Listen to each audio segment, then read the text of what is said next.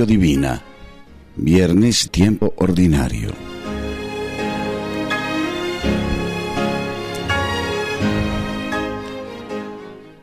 Oración inicial.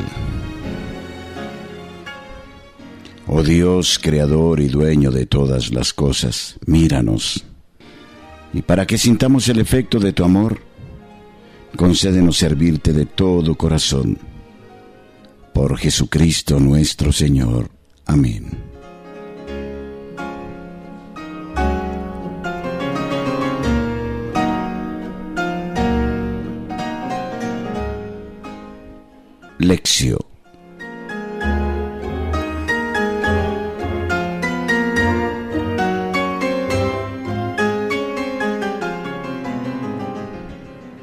Proclamación del Evangelio según San Lucas, capítulo octavo, versículos 1 a 3. Recorrió a continuación ciudades y pueblos, proclamando y anunciando la buena nueva del reino de Dios. Le acompañaban los doce y algunas mujeres que habían sido curadas de espíritus malignos y enfermedades, María llamada Magdalena, de la que habían salido siete demonios, Juana, mujer de Cusa, un administrador de Herodes, Susana y otras muchas que le servían con sus bienes.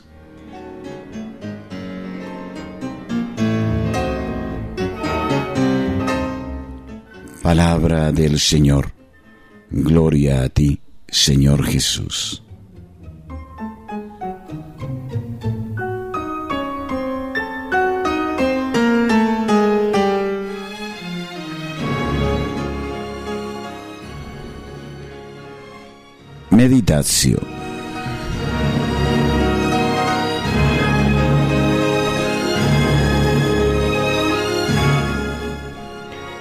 El Evangelio de hoy continúa el episodio de ayer que hablaba de la actitud sorprendente de Jesús para con las mujeres cuando defendió a una mujer conocida en la ciudad como pecadora contra las críticas de un fariseo.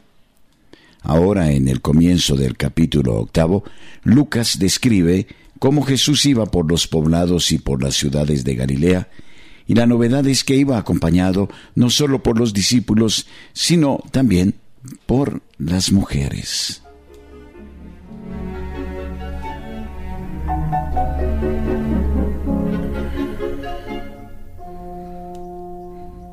En una única frase, Lucas describe la situación. Jesús anda por todas partes, por los poblados y ciudades de Galilea, anunciando la buena nueva de Dios, y los doce están con él. La expresión seguir a Jesús indica la condición del discípulo que sigue al Maestro veinte horas o veinticuatro, si es necesario, al día, procurando imitar su ejemplo y participar de su destino.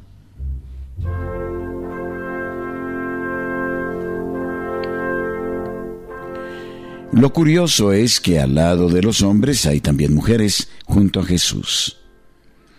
Lucas coloca a los discípulos y a las mujeres en pie de igualdad, pues ambos siguen a Jesús.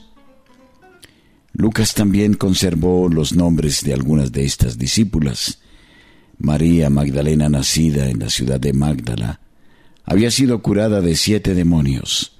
Juana, mujer de Cusa, procurador de Herodes Antipas, que era gobernador de Galilea.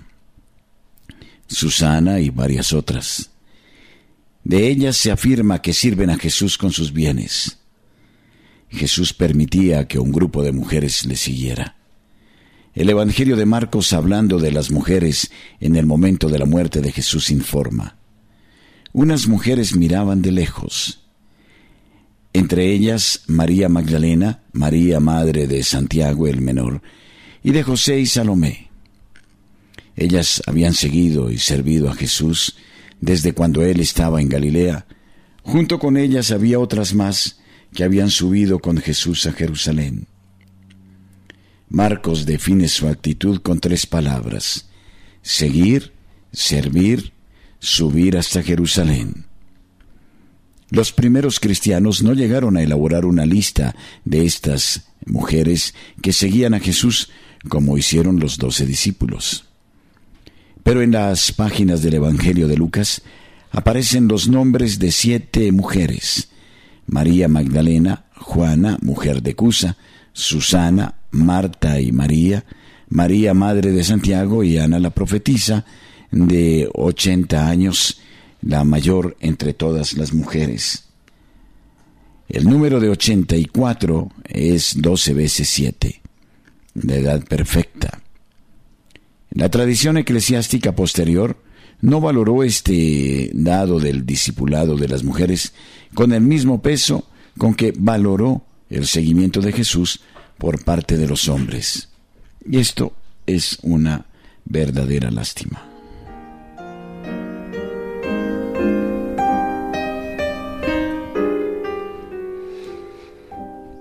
El Evangelio de Lucas fue considerado siempre el Evangelio de las mujeres.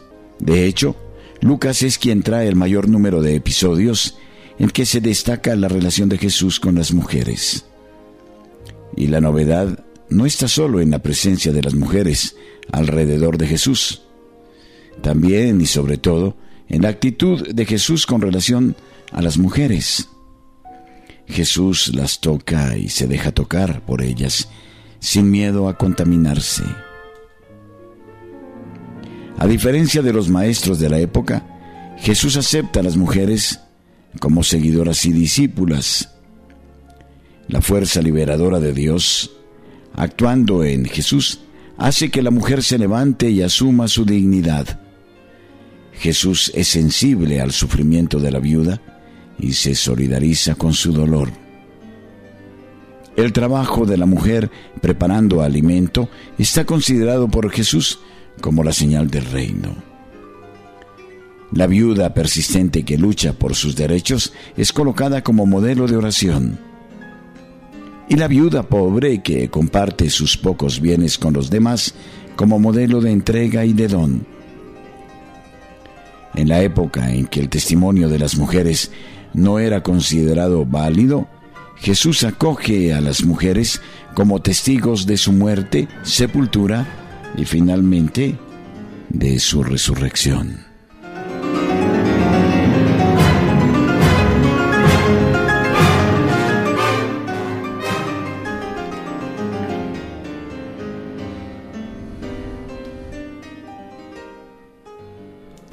Elementos para la reflexión personal.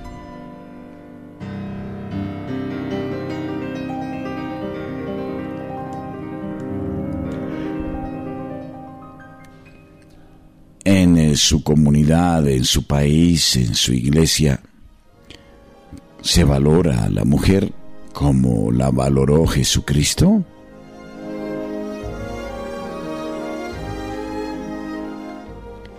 Comparemos la actitud de nuestra iglesia con la actitud de Jesús.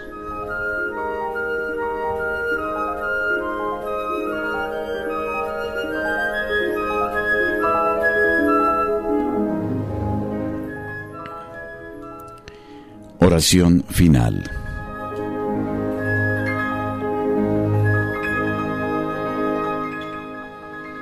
Sondéame, oh Dios, conoce mi corazón, examíname, conoce mis desvelos, que mi camino no acabe mal, guíame por el sendero eterno.